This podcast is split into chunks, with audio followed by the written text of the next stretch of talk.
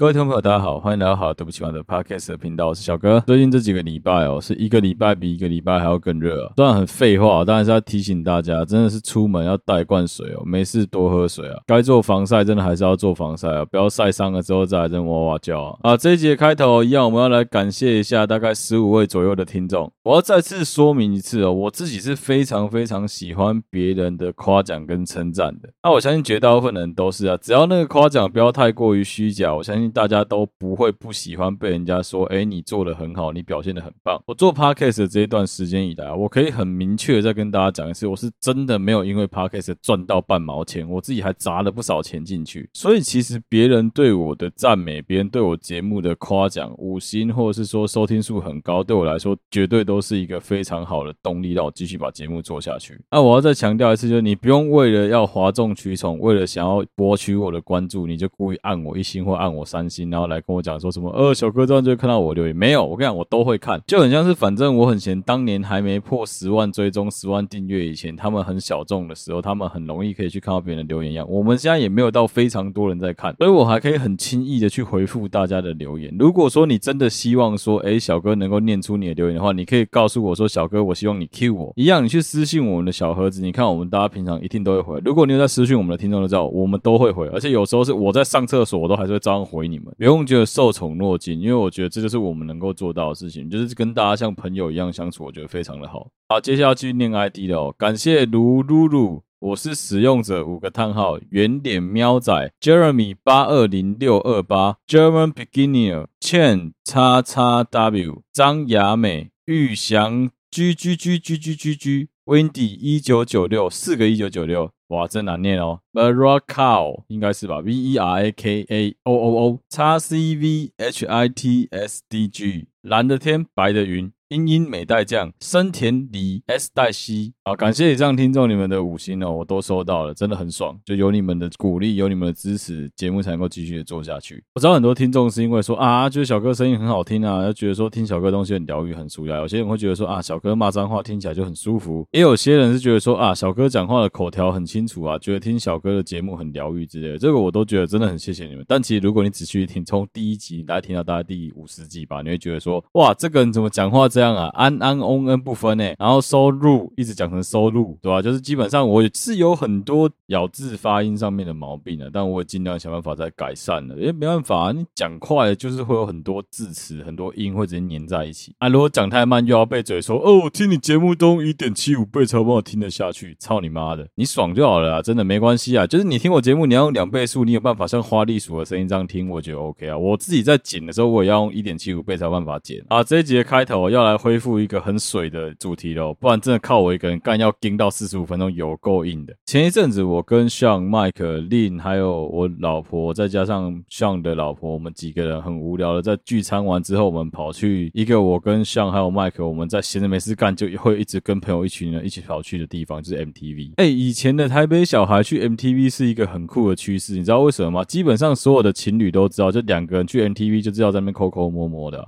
如果你有看过那种台湾很很多那些奇奇怪怪成人平台上面影片，你会发现他们有很多人也是跑到 MTV 去拍相关的题材。那天我跟像 Mike Lin 还有我老婆，然后我们带一群人，反正去 MTV 在挑片的时候，我发现了两个很酷的东西。第一个是到现在还是有很多情侣会把 MTV 当炮房，诶，好啦，我也觉得其实，在 MTV 发生一些事情好像蛮刺激的，但你们要想一下，干那个地方他妈超不卫生的，稍微做一点卫生清洁的观念要有啊。然后我们一群人，我们六个人在那边挑片的时候，有两组情侣走进 NTV，他们也在挑片。我真的就不夸张，我在挑完片之后，一抬头看到那两对情侣背对着我们，男生两个人不约而同的往另外他们的老婆或女朋友的屁股就直接这样捏下去了。你不要骗，你会在公共场合这样子直接往你女朋友的屁股一把抓下去，或是很明显的很色情的那样塞雷？你告诉我说你等一下没有要发生什么事情，我妈才不信。这种时候大家都知道嘛，对，就是要挑那种战争片嘛，挑那种四个小时的超级长片嘛。延长三三十块给它加下去嘛，时间超级久，你可以在里面爱干嘛就干嘛，比汽车旅馆便宜多了啊。好了，回过头来聊 MTV 的话题啊，为什么会讲到 MTV？其实是因为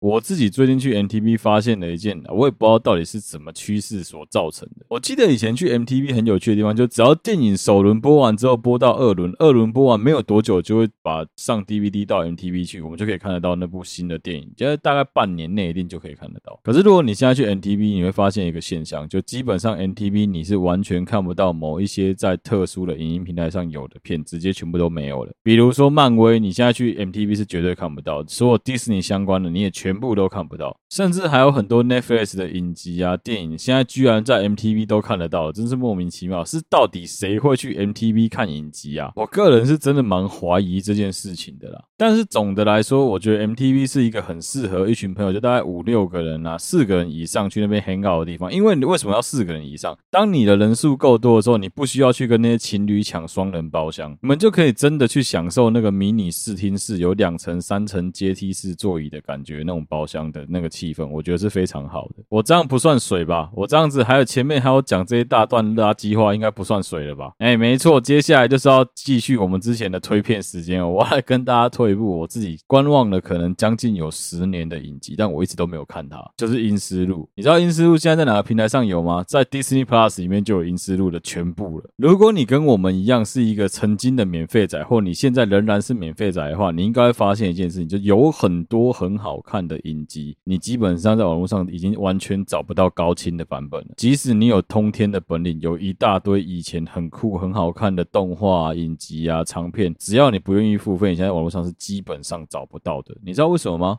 你去仔细看一下那些影集的发行商，你会发现绝大部分通通都是迪士尼影业的。为什么？因为迪士尼是这个世界上律师团最强大的影业之一，他们在抓盗版这件事情上面是不遗余力，一点都不会手软的。你可以在夜市看到大量的 Hello Kitty，看到大量的米菲兔，看到大量的奇奇怪怪图文作家们的作品被人家拿来翻玩，被人家拿来重制，被人家拿印在衣服上面。但基本上你在那种比较大型的摊贩，你很难找到迪士尼尼。你的东西被翻完，或是被仿冒，因为迪士尼超凶的，迪士尼告人告起来是绝对没在客气的。他如果告你侵权，他跟你收侵权的赔偿金基本上都是天价。迪士尼真的就只有在中国稍微踢到铁板而已，在其他国家他们是完全没在擦杆的。基本上只要你敢盗我东西，我就敢告你。所以就算是《阴尸路》播到第九季、第十季，你现在在网络上，你可能能够找到免费仔能看到的盗版的版本，但你会发现那个画面都超级无敌的糊，整个影像可能只有字幕是清楚的，因为字幕是后来。后制上去的，所以我是蛮鼓励听众，如果说你稍微有一点闲钱的话，或者是说你们可以四个人、五个人一起共用家庭方案，是一个蛮好的选择啊。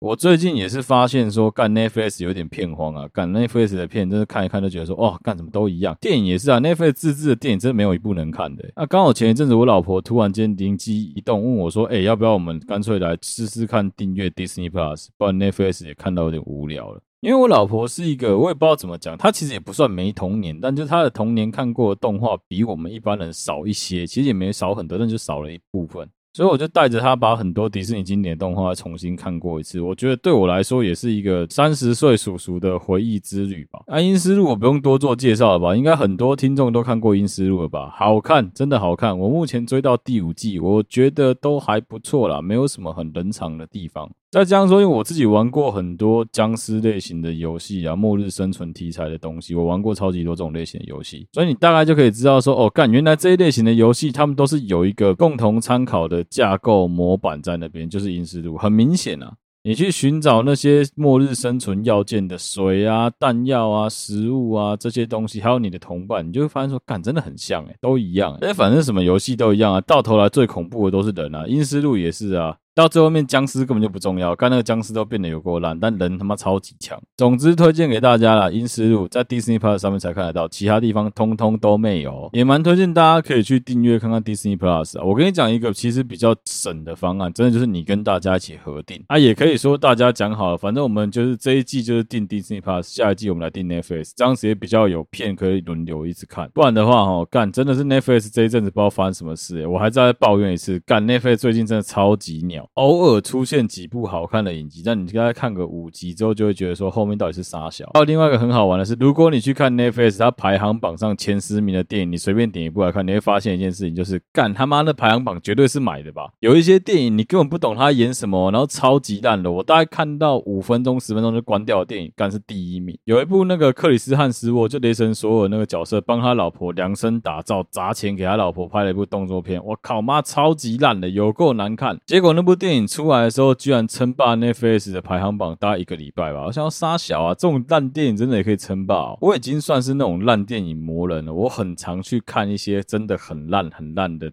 电影不管是国片也好，外语片也好，我看超级多了。哎、我也很常被我老婆骗去电影院看一些真的，我觉得干的，我到底看了啥小的电影？有一些电影就是很明显感觉出来，他就是来混的。反正他就觉得说啊，没差啦，反正我就随便拍一拍嘛。最后有没有红啊？青菜啦，你可以真的很明显的感受到导演、编剧、制作的那个满满的随便感，还有就是演员演戏起来的那个尴尬感。我以前都会想说，就是常看到人家直播在那边嘴别人说什么啊，尴尬尴尬，他讲话好尴尬啊，他演戏好尴尬。以前都不懂到底什么叫尴尬，你真的去看到一些就评价超级差的电影，你去仔细的看他们的对白，看那个人在对话当中的眼神，看他们两个人的走位、他们的站的方式，你就知道说，我操，真的可以尴尬，好厉害哦！啊，烂片不要讲太多，接下来来进我们今天的主题啊。开头还是想跟大家稍微聊一下，我知道有蛮多人很不习惯说，哎，小哥怎么突然间连续发好几集都是跟别人一起录音的，不管是麦克也好，还是其实我已经录好但一直没有上的另外两个，到时候跟再公布给。大家另外两个来宾，反正以后一定有机会会上。因为我发现其实蛮多听众是习惯听到我一个人那么谁谁的。当你听到说我跟另外一个人在对话的时候，尤其他的声音音频如果跟我很像，像麦，会有一些人变得没办法一个人专心的在那边边做事情边放着听，因为你就必须要专心的听这两个人的对话内容到底是什么，到底谁在说什么。那这点也是我比较抱歉的部分。接下来如果说我有找其他人一起录音的话，我会比较注意这个细节。当然我有去听过我后置的新的两集的内容啊，我个人是觉得完全没这个。个问题一个不长啊，一个就是我跟我老婆一起录的，那绝对不有问题吧？一个男生一个女生的声音，你们总不可能在靠腰说哦，两个人声音有够像的。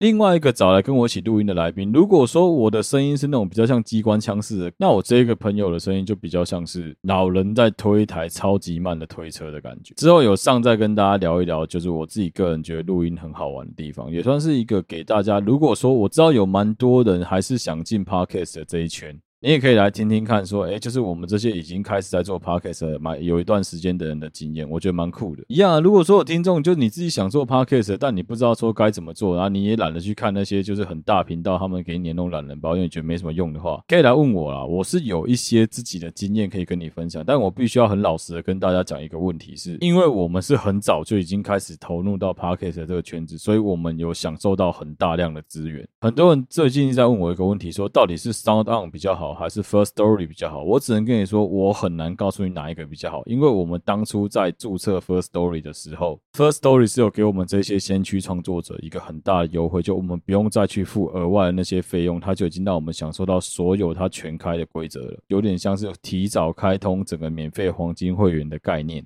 所以你要用我们一年前的那一个环境来讲，说现在的环境怎么样？我很难去跟你沟通，说，诶，到底什么才是对你最好的？但说真的啦，我频道做这么久，我也是到今年度才终于看到说，哦，原来它有一个额外功能是能够下广告。因为我被我前面的集数收听数拉得很惨，我前面集数收听数可能就是大概一千左右，都还不到一千，九百多，然后有时候一千一，有时候八百多这样，都一直都没有被开启那个广告赞助的功能，是到今今年度最近这几集突然间突飞猛进，每一集都有破万的收听之后，才突然发现说，哇操，飞起来了，甚至把前面集数的平均整个拉回来了。啊，对不起嘛，我知道有一些人很讨厌说啊，你不要在那边 podcast 讲脏话，嘎帕给那多少？我跟你讲，我的 podcast 本来就不是给小朋友听的。如果你今天就是在车上，然后边放，然后你旁边有个小朋友，我跟你道歉，对不起，好不好？我的 podcast 本来就比较适合你一个人通勤的时候，在路上咳咳笑，或是你在工作当中，你偷戴耳机在那边笑着听。我的 podcast 绝对没办法让你们全家坐在路边，哇，那妈妈在织围巾，那你的小孩在那边溜他的玩具车，你老婆坐在旁边打瞌睡，你把我的 podcast 用你家的妈球放出来给大家听，你起 k 笑，一个讲话会突然对你的妈妈有非法企图的人的 podcast，你怎么敢直接当着你妈的面放出来？你疯了是不是啊？好了，偏题了啦，要回过头来聊聊最近的时事啊。老实说，在这个七月，真的发生了很多让我们觉得很。很 sad 的事情。去年前年是因为 COVID-19 的关系，所以有很大量的名人突然间就这样子过世了。我每年基本上在年底跟月六月七月的时候，一定都会去听瓜吉的那些离开人世的文化英雄们。哦，瓜吉在这个主题上面做真的是无懈可击啊！恰巧在今年度就在七月份也发生了三个，我觉得在地球上真的是非常有贡献的文化英雄，有其他的可能不是，但另外两个绝对是。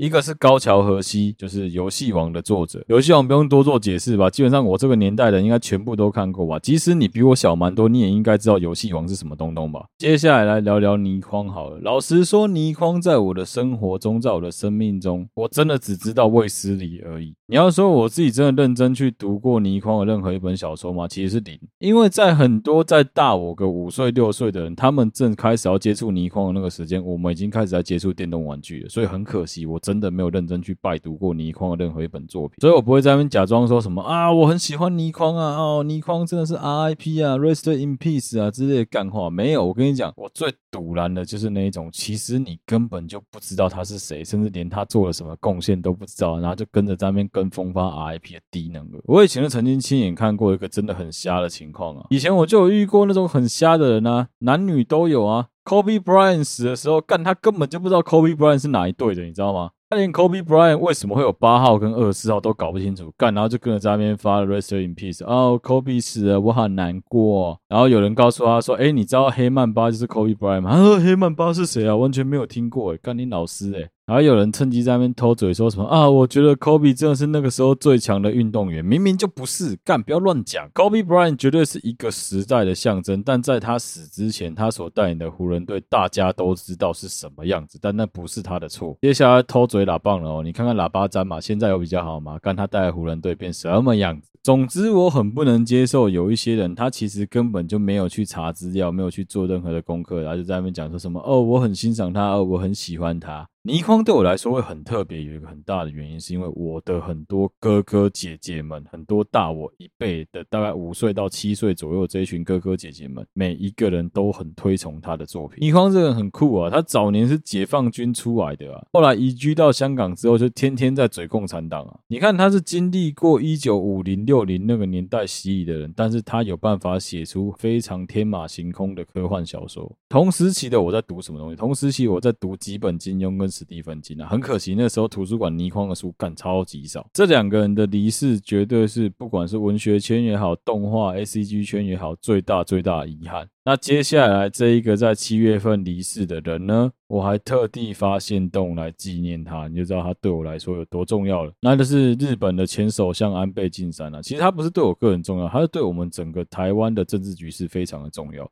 他曾经讲过，台湾有事的话，日本一定会帮忙，美日安保条约不会无视台湾。有一些人在那边讲说什么，呃，那是在他卸任首相之后才讲的话，他当首相的时候也是个操守，他不敢讲啊。那是不是有更多人卸任之后就点点什么都没有讲？有很多我这一代或是比我小的年轻人会想说啊，小哥那个政治离我们很远呐，这种事情不用管呐。呵，就是你们在那边嘴炮说不用管，韩国瑜才差点当你们的总统啊！你们这些小笨蛋，你们有没有想过让那个整天只会喊发大财的低能儿当上我们的总统，台湾会变得有多糟糕？我知道大家很不爽现在的防疫政策，大家也很不满意民进党现在的做法。可是我们平心而论哦，如果说现在是国民党执政的话，你觉得我们打得到莫德纳 AZ 吗？我可以给你保证，我们大家绝对是打复必泰，绝对是打科兴啊。因为国民党就是一群干你娘，他们就是想要接受中国的好意，但演的跟真的一样的一群乐色啊。讲真的，现在的国民党这个样子哦，我还比较欣赏洪秀柱，干脆连演都不演，就告诉你说，反正我是中共那边的，不然你想怎么样？两岸就是血浓于水，中国跟我们是一家亲，总比有一些人表面上在那边讲说爱台湾爱台湾，其实他在中国自残来的强吧？好了，离题了。其实我还是想要再跟大家聊一件事情，就很多人在讲说，哎，安倍晋三死到底关台湾屁事？你就这样子想就好了。他是一个非常对台湾友好的日本前首相，他在日本的。政治圈是有非常大的影响力。台湾在国际上的朋友已经够少了，基本上是死一个就少一个。一个在自己卸任之后还愿意为他周围的友邦国家发声的元首是非常难得一见的。更何况，因为他卸任首相的身份，他可以更加自由的随意来台湾或是到其他地方去。但是他帮你台湾讲话力道不会因此而消失。简单来说，他就是我们台湾人的朋友，他就是在各种国际上想尽办法在帮台湾发声，在日本的政治圈里面去帮台湾去争取很多大量的权利。结果有一些人在他过世的时候，不但没有去哀悼他，我觉得无所谓。你如果不喜欢他，你可以不哀悼他，但你反而在那边讲说什么啊，希望枪手没事，安倍晋三死得好这一类的言论，你就会很明显的知道说。某一些人，不管是中国人也好，不管是中国国民党人也好，那个数值就是摆在这里。我们没有要这些人猫哭耗子假慈悲啊，但你连演都不演，也太恶心了一点吧？有时候不表态也是一个抗议的方式啊！真的不要把话讲的这么难听啊！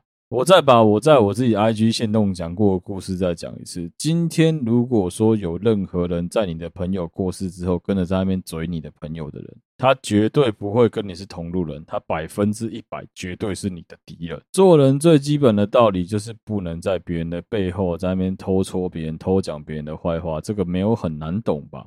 野原广志，也就是小新的爸爸，讲过一句非常中肯的话：真正的朋友是会在你的背后去偷讲你好话的，那些人才是你的朋友。即使你不在他的眼前，他仍然会跟其他人称赞你。这种人才是真真正正把你当成朋友的人。反观那些会在背后偷戳你，讲说什么啊，我就是看你这件事情很不爽，但不敢跟你讲，所以我只好跟别人说的，那个人其实没有把你当朋友了。你们充其量就只是利益上的伙伴而已啊。那这种关系就表面上可以很紧密，其实也可以很松散的。在这个世界上，有一群乐色，他们会利用很情感面的东西来制造大家的冲突，来博取周围的人的关注跟同情，来做一些很哗众取宠的行为，就跟小丑一样。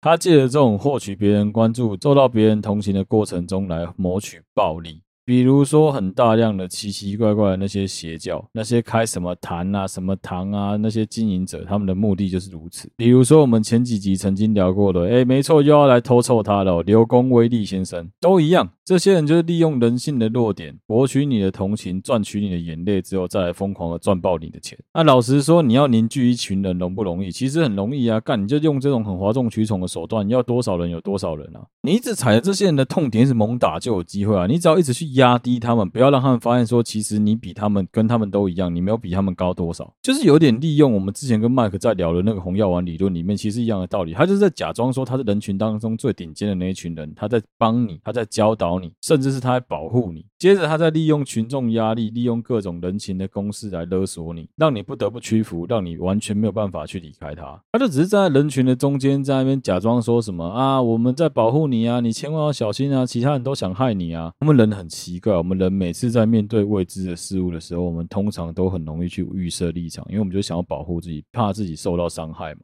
尤其是我们亚洲人，你知道，你基本上在亚洲看得到所有的悬崖，所有的那种石头周围底下是悬崖、是峭壁、是海的地方，一定都有围栏杆，一定都有划线。我不知道大家有没有去过野柳女王头，你有没有看过那个女王头的那个石头被画了一整条的白线，告诉你说 “Do not cross”，请勿跨越，禁止跨越，还立了一堆牌子在那里。你有没有去过深澳的象鼻岩？他们特地用了一把阳伞，叫一个警卫站在那边，拉了好几条绳，叫你不可以跨过去，因为我们。亚洲人一直以来面对恐惧、面对未知的方式，就直接采取保护主义。我们会直接把小孩保护起来，把那个可能受到伤害的人保护起来。我会把一切封闭起来，告诉你说：“哎，麦克迪奇啊，你可以先一下嘛。”我们不会花时间去教导你说怎么走才是安全的，怎么样跨过去是不会有危险的。我拉一个安全扶手让你走，你就比较不会有发生危害，都不会。我们也不会教你说怎么游泳能够自保。我们的做法很简单，直接摆个救生圈在那边，摆个救生圈在那边，告诉你不可以来这边游泳，来这里游泳就是要罚钱。这就是台湾一直以来莫名其妙的保护主义啊！那你说这个有很成功吗？老实说，我是不知道啦。我个人是对于这一方面蛮嗤之以鼻的。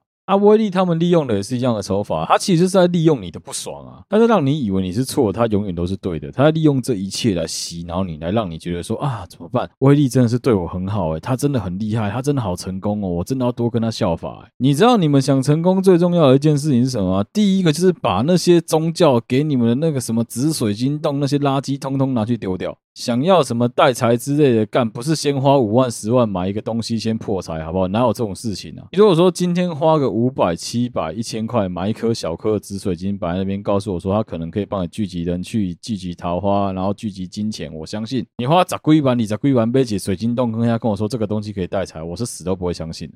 啊，我说真的，如果说你是败在他的个人魅力手上，因为你很欣赏他的很多个人特质，譬如说某一个艺人他代言的产品，你觉得说这个艺人的形象很好，你相信他。你也觉得这一个品牌没有什么问题，所以你觉得那我买买看好了。我觉得这个心态是 OK 的，但是很奇怪的地方在哪里啊？你明明就知道卖这种什么招财、幸运手环、幸运手链、开运商品都是狗屁，你就会跟着在那边骂威力说卖这些东西都是垃圾，奇怪了。啊，威力已经倒一半了，你们怎么会跑去买其他人的相关商品？我真是没办法理解。我就不讲谁了，反正就是有，你自己去看，干你去看威力那个他们那些粉丝他们在那边受害者的社团，你去看。我可以理解被骗很痛，被骗很难过啊，怕被老公知道，怕被打断腿，这我都可以理解。啊，你继续去买其他人的招财商品，你就知道威力在骗人。你觉得其他的招财商品会是有用的吗？奇怪了，自己去庙里面好好的去找五路财神求来的福不能用吗？就一定要去买那些别人说什么他帮你加持过那些垃圾？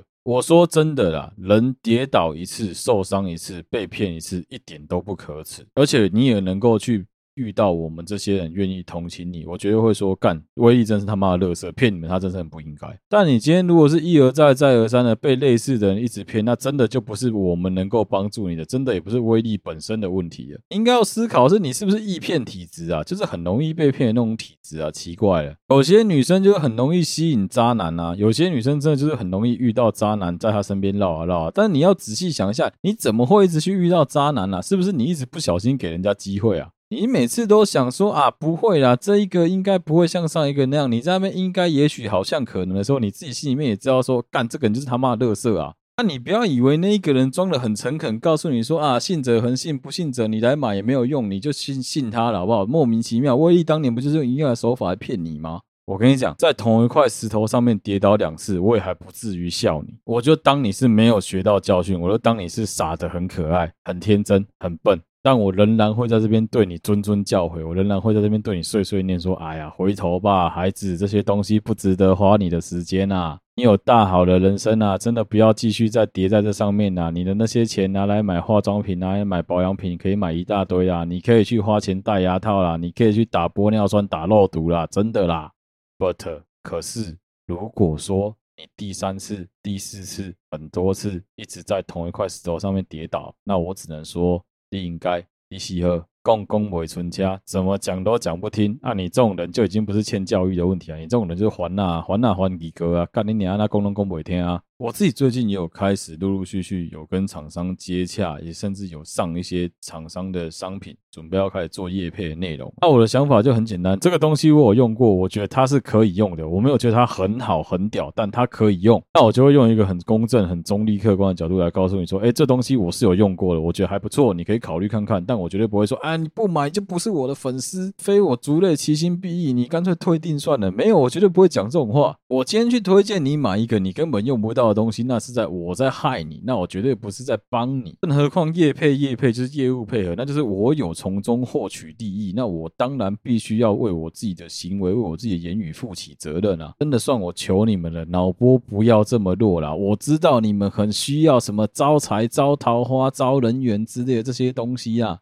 我就跟你讲一个很客观的啦，你想要得到这些东西，最简单的方式就是从你的外貌开始，修身齐家治国平天下。不管你今天是男生女生都一样啊，去花大钱买那些开运手环、开运水晶、开运项链，那个没有办法开你的运，那个只会帮师傅开运啊。同等的这些东西，你去淘宝找好不好？干妈的，你就已经知道威力从中获取多少利益，赚到多少钱，买了多好的房子，买了多好的车子。奇怪，你怎么还想帮别人买房买车啊？这个世道就是基本上大家都在那喊说什么啊，年轻人买不起房子，年轻人买不起车子。为什么我会买不起房子，买不起车子？不就这些人害的吗？结果你不但不跟着嘴他们，不跟着骂他们，你反而还帮他们去买房买车，你是起笑。真的不要在同一块石头上面一直跌倒，这样会让人家不知道该怎么帮你，反而很想笑你。等到这种时候，你不要再追我说什么啊，小哥就是都不站在我们受害者这一边呐。我跟你讲，我一直都想办法想要站在你这一边，但你必须要醒过来。没有人会放弃你，除非你先放弃你自己啊。要我救你之前，你要先想办法救你自己。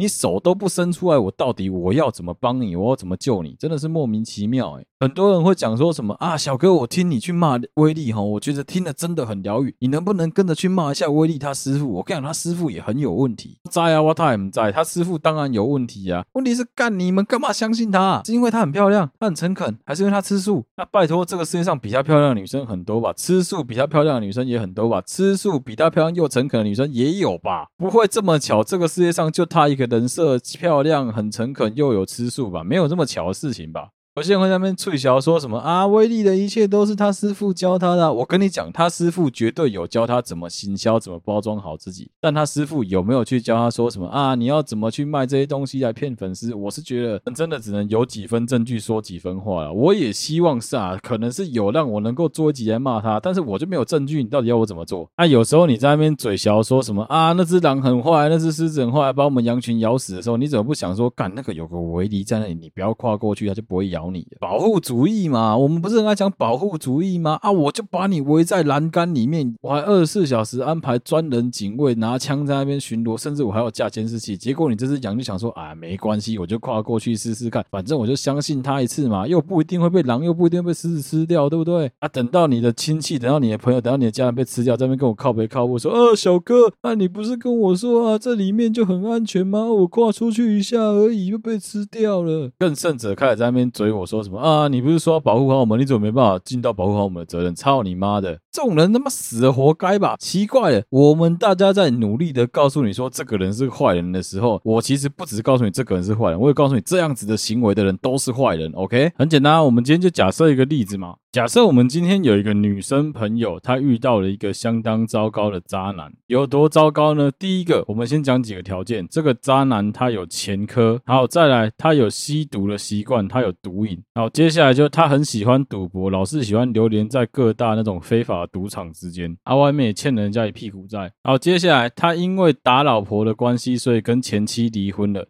然后再加最后一个，最后一个就是你朋友曾经抓到他有在外面嫖妓的习惯。既然会说习惯，就表示不止一次曾经抓到过。一个很简单的道理啊，开博情，叫博一，加到为狼博记起啊。欢场的人是没有真爱的，会赌博的人不会有义气，喜欢吸毒的人他是一点志气都没有的，他可以为了毒品跪下来为你做任何事情。结果你的朋友从这样子的一个基本上只有小说连续剧里面才会出现的渣男当中逃出来了。哎，过没多久，他又跟一个有差不多条件的男生交往，一样有前科，打过老婆，家暴的关系，跟前妻离婚了，一样有在赌博，一样被你朋友抓到他在嫖妓。如果你朋友还是继续选择跟这样子的男人交往，告诉我到底是谁的问题，可以吗？好，假设第二次他又成功的逃离了第二个这个渣男的魔爪当中跑出来了，哎，结果过没多久，他又再次故态复萌，又再找了一个差不多的对象。那你总该开始怀疑，是不是你朋友真的在挑人的眼光上出了很大的问题？你们该帮。帮他把持一下了吧，在很多的情况下，常常都不是别人不愿意帮你，而是你不愿意敞开心胸的去接受别人的帮助啊。哦，讲到这个我就真的满肚子火。好了，就讲到这里啊。啊，既然这一集都已经黑到这么一个状态了，那我觉得也没有什么好再继续把它喜欢乐回来。我觉得我应该要接着把这个情绪，把我想讲的东西讲完。我不知道有多少人喜欢在网络上面仗义直言，帮别人讲话，不管你的立场是什么，不管这件事情你的观点、你的看法是什么都不重要。重重点是这件事情可能不关你的事。我举个例子来讲好了，别人家里面的私事、别人感情的事情、别人的私德上面的事情，这种事情不是我们外人有办法去看到全貌。今天你要在网络上面去抨击别人的事情的时候，如果这件事情有去危害到大多数人的利益，或是公众上面的利益的话，那你去批评、你去骂，我觉得都 OK。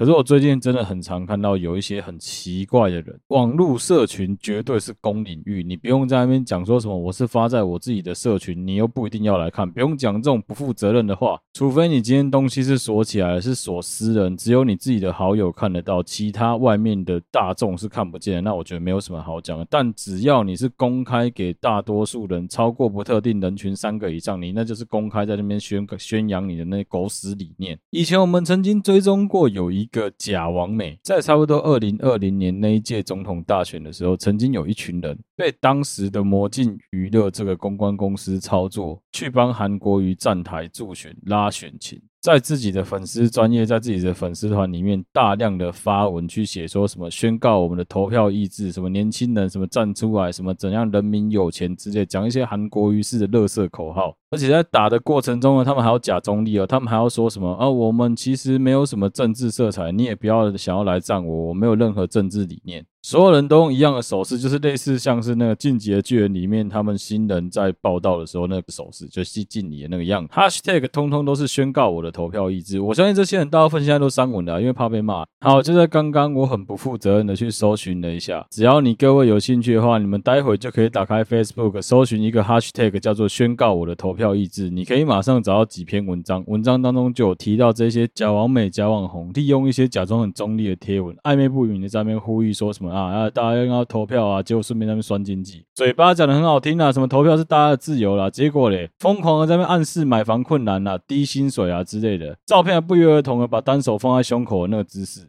干你娘鸡巴耶！你自己想想看嘛，一群八竿子打不着的网美网红们，他们突然间全部都摆起一样的手势，写了一样的口号，你敢相信吗？再来，你告诉我说这一群人背后是没有人操作的，干你当我是智障啊？这一些网美网红很多现在都仍然在线上继续在骗大家的钱。我没有觉得去支持韩国瑜怎么样。老实说，我周围也有蛮多朋友是支持韩国瑜、支持国民党的。我觉得那就是政治理念的不同，我不会去嘴你什么。但我觉得恶心的是，在那边假装中立的这群耳烂王们。你们的行为远比威力还要来得更下三滥、更恶心，你知道吗？其中一个这样子做的垃圾，就是我们频道成立非常初期的时候，跑来转贴我们 IG 的发文之后，贴到他自己的粉丝专页去，趁机在那边偷酸我们的一个低能网红。对，没错，我就是在讲你。如果你知道我在说你的话，赶快招手跟我的听众打个招呼。你这宇宙世界超级无敌恶烂王。人都会有自我膨胀的时候，人也都会有犯错的时候。只要勇敢的认错，大家就应该都会给你一个机会改过自新，对吧？那如果是一而再、再而三的犯错，你觉得我们真的有必要再给你机会改过自新吗？奇怪了。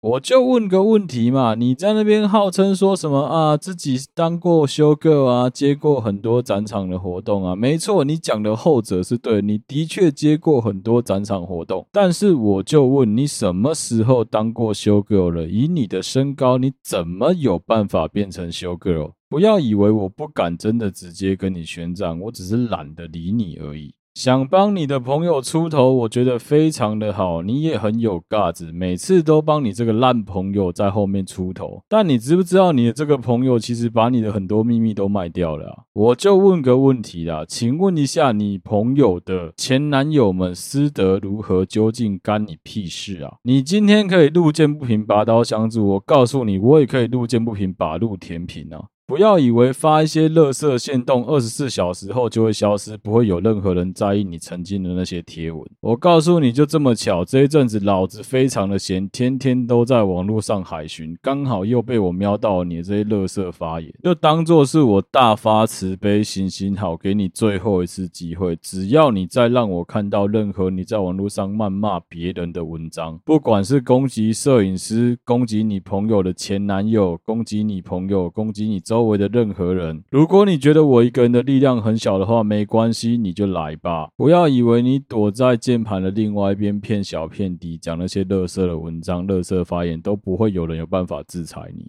我不觉得我有多伟大，我不觉得我有多厉害，我不觉得我在这个世界上有多立足之地，但至少我的 podcast 有固定的一些听众在听。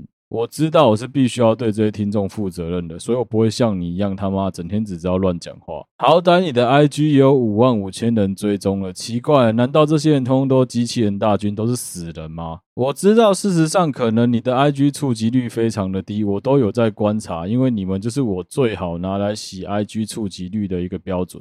我只要透过观察你们这些老是喜欢买机器人账号的乐色账号、僵尸账号来做一个屏蔽的依据，我就大概能够知道现在 IG 的触及率究竟出了什么问题。我可以告诉你们，IG 的演算法有一半是被你们这些乐色玩坏的。一个会跟着公关公司在那边发动这种乐色行销手法的僵尸账号，就少来跟我讲说什么你自己有多少粉丝在背后支持你这种乐色言论了吧？没关系，我再给你最后一次机会，只要再让我看到你。你的 Facebook 粉丝团或是你的 Instagram 上面有任何谩骂别人的东西，我一定直接公布你的账号出来。我不管你到底有没有在听我的 podcast，我说真的，之前是因为频道还在成长期，我没有公布你的账号，但现在我可以站得非常的稳，我完全不用害怕你的存在。也感谢你们这一群乐色，能够让我成长到现在这个地步。要不是因为有你们在背后推波助澜，在背后一直戳我，我现在也不会愿意把频道做到今天这个规模。不要以为人家是没有脾气，在很多的情况下，我只是想说，哎，算了啦，不用跟这种人计较了，反正 podcast 也不是我的本业，我为什么要拿这个东西当武器来挥剑？但是当你今天已经严重损害到我的权益，而且在背后偷嘴我、偷嘴我周围的人、偷嘴我的朋友，然后你还告诉我说啊，小哥你不能有反应的，我跟你讲不可能，我就直接对你下最后通牒了啊！你一定知道我在说你啊！我这次最多就只会去分享那个 Facebook 粉丝团当年所发出来所有有曾经发过什么人民意志、什么杀小要有钱这些人的粉丝专业，其中一个就是你的，自己去认领一下啊！